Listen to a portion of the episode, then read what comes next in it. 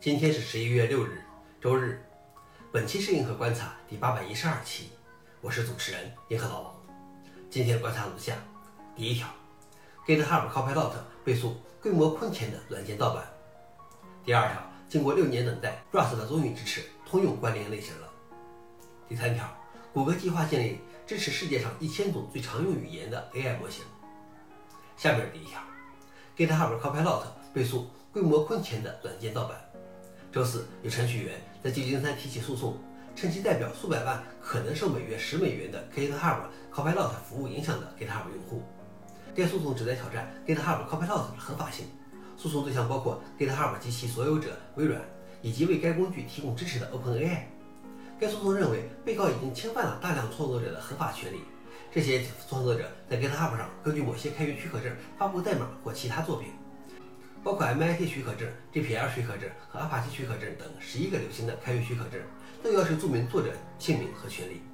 Copilot 违反并删除这些许可证，因此他正在实施规模空前的软件盗版行为。消息来源：IT Pro。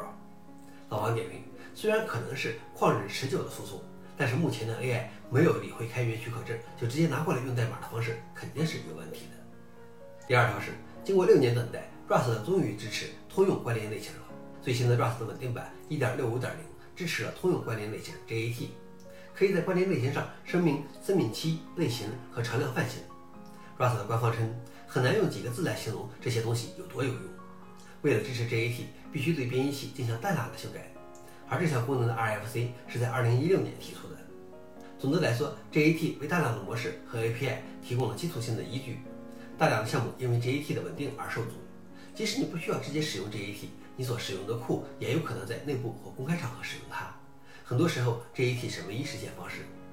消息来源：Slashdot。老王点评：Rust 越来越发展完善，真的可以预期成为主要的底层语言。最后一条是，谷歌计划建立支持世界上一千种最常用的语言的 AI 模型。该公司公布了一个经过四百多种语言训练的 AI 模型，它将其描述为目前在语音模型中看到的最大的语言覆盖范围，并宣布建立一个支持一千种语言的模型。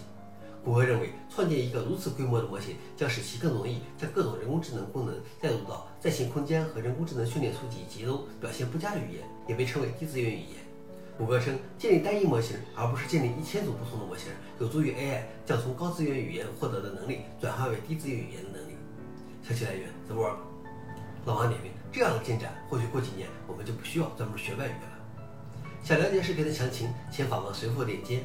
好了，以上就是今天的硬核观察，谢谢大家，我们明天见。